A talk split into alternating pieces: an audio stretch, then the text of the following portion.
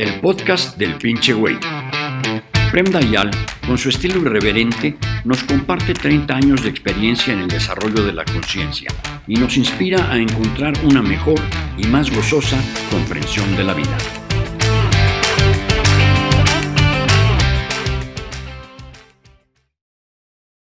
Hola Dayal.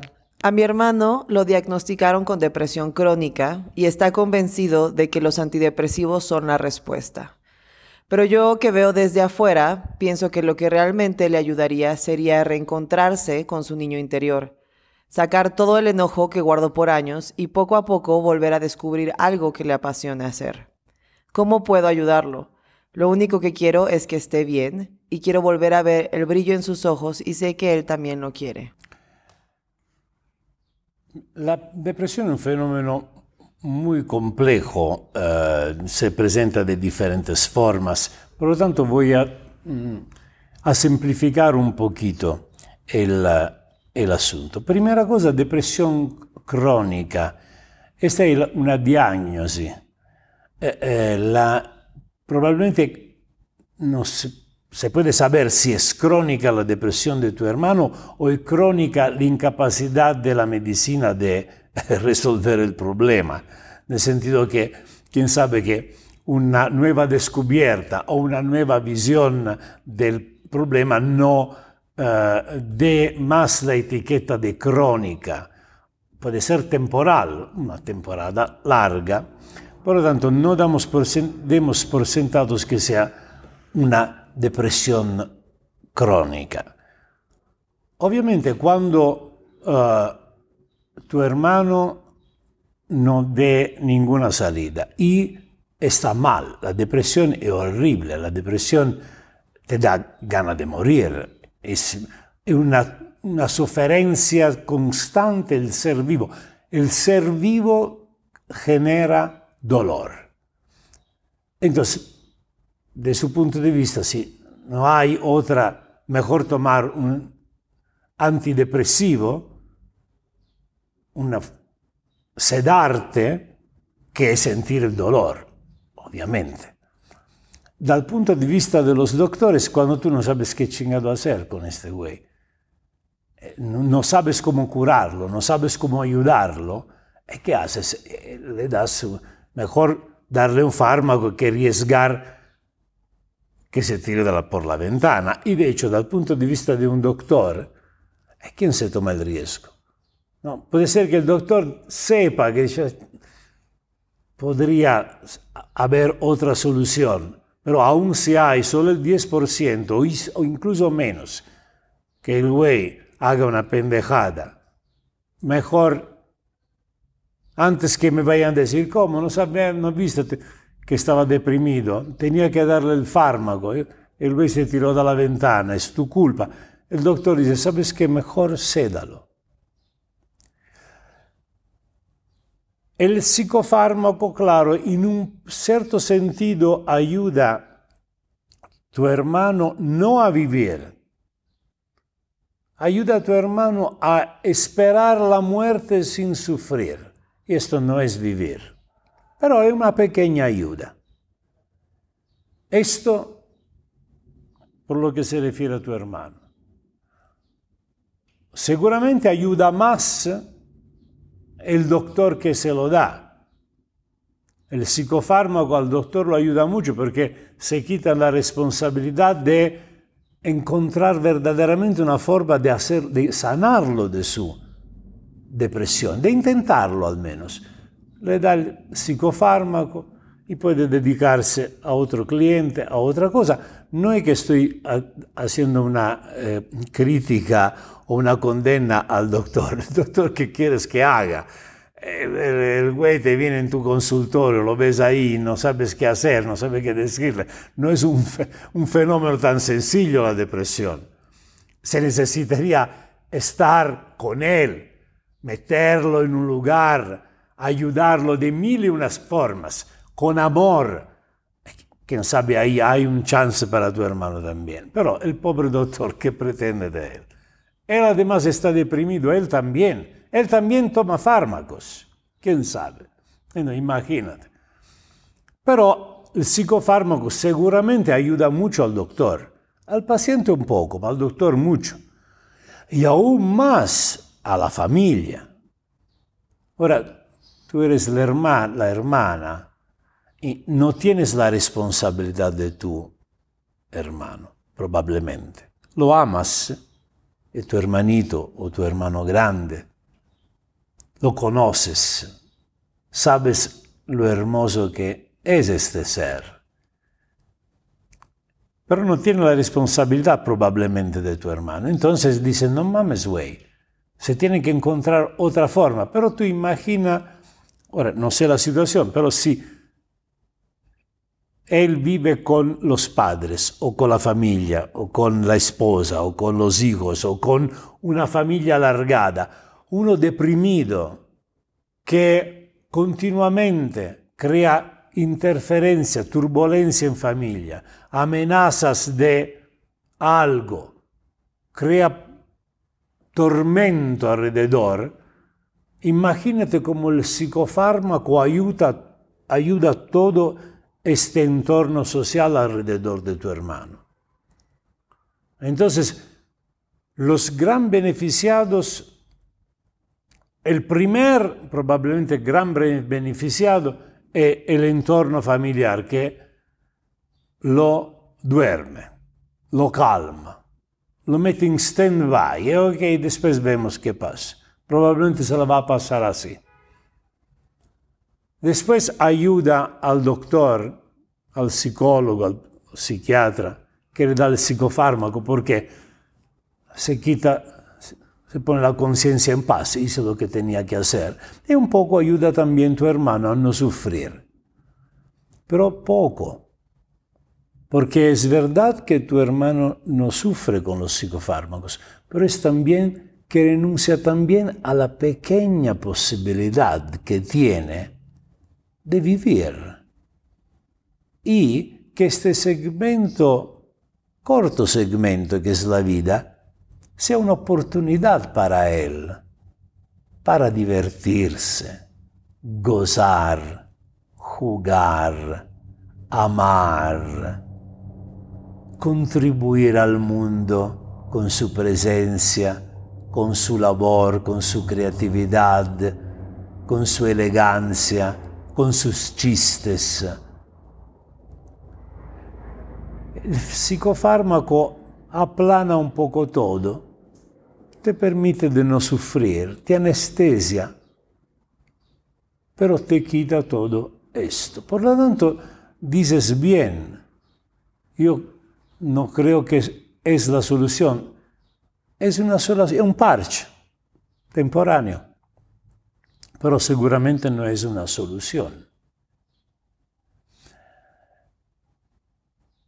La depresión, digamos, se puede hablar de tantas formas, pero hay un aspecto interesante y es eh, probable que tarde o temprano saque un proceso que trabaje en esta dirección. Cuando tú reprimes tu coraje, reprimes tu ímpetu a vivir, reprimes tu rabia. La rabia, el coraje, el enojo, el ímpetu que te lleva a defender tu vida, de esto se trata el, el enojo, el coraje, la rabia. Este ímpetu es vitalidad, es vida. Es esta vitalidad que cuando no hay razones para que esta energía, este ímpetu vital se manifieste como coraje, este mismo ímpetu vital se vuelve creatividad, amor, entusiasmo, espíritu de aventura, vitalidad. Cuando tú eres acostumbrado por educación, situaciones exteriores, estado de cautiverio, de prisionía. Eh, nosotros somos todos prisioneros de la sociedad. ¿eh? Tú eres prisionero de tu familia desde cuando eres niño. eres niña. Tú eres prisionero de un sistema social que te impone unas reglas. Eres prisionero de un sistema moral, ético, religioso. Tú no puedes, tienes que constantemente aplastar, enfriar tu ímpetu vital, a veces de forma muy coercitiva. Más eres educado, más eres propio, más jodido está, porque más reprimes este ímpetu vital. Y a lo largo del tiempo, dado que te falta este ímpetu vital, eres también menos capaz de encontrar en la vida lo que te estimula tu alegría, lo que estimula tu vitalidad. Por lo tanto, menos eres capaz, eres capaz de encontrar uno deprimido, es difícil que salga la noche, se vaya a un bar, se meta a hablar con un desconocido, diga pendejadas, encuentre una señorita o un caballero con el cual hacer una... Muy difícil. Esto pero te daría vitalidad. Aún una mala experiencia te daría vitalidad.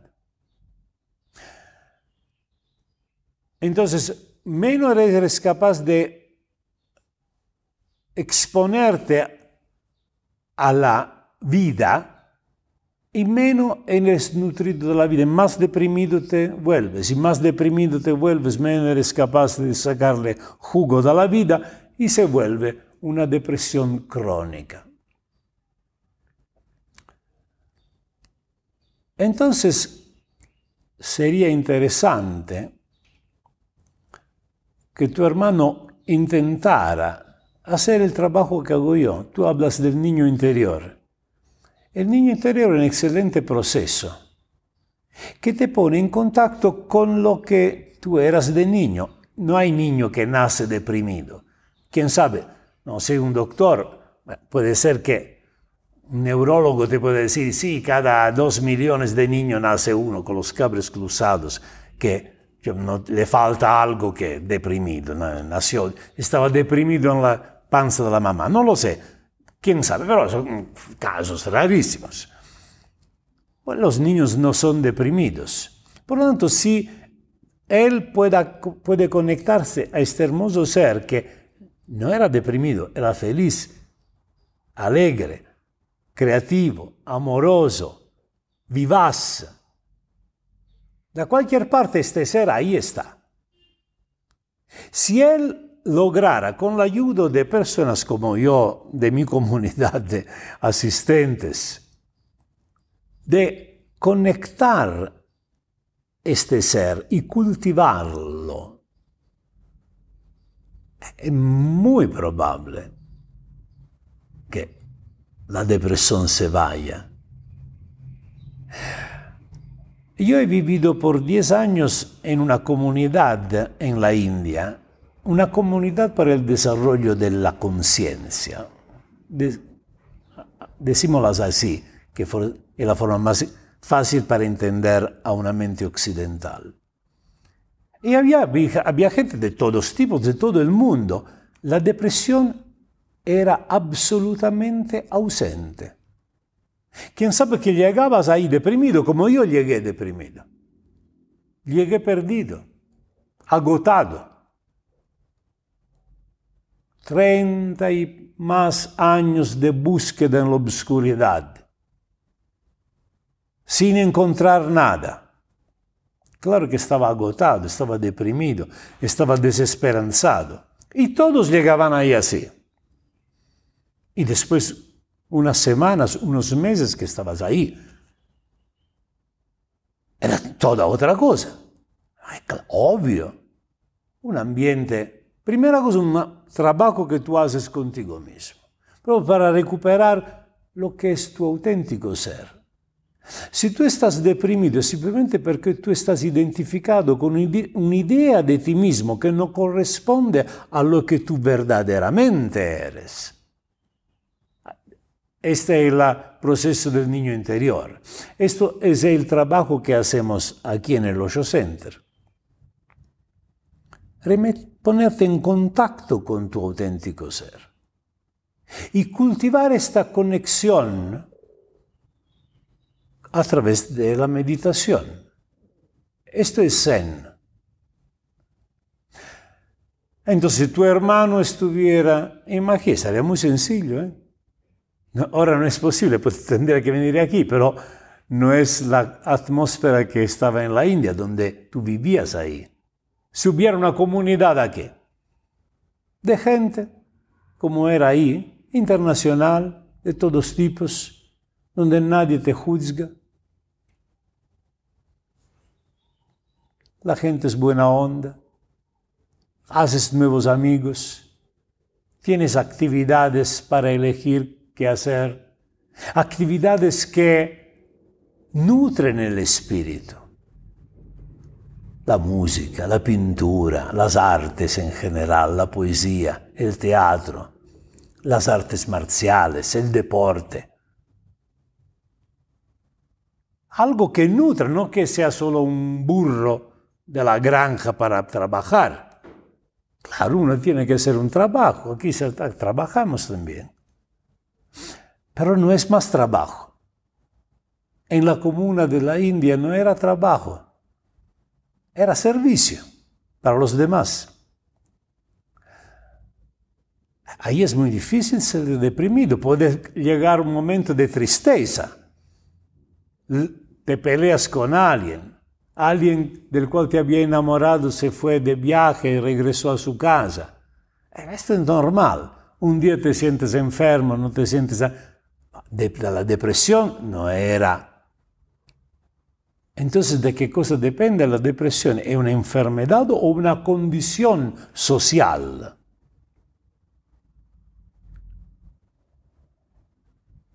Yo no puedo ofrecer a tu hermano una... Me gustaría que viniera, vinieran amigos ricos que dijeran que hacemos una comunidad donde la gente pueda no ser deprimida, pueda recordarse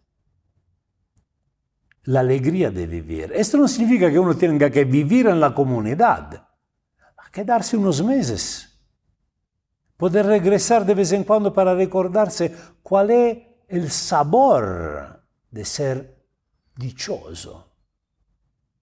Muy lejos, al polo opuesto respecto a la depresión.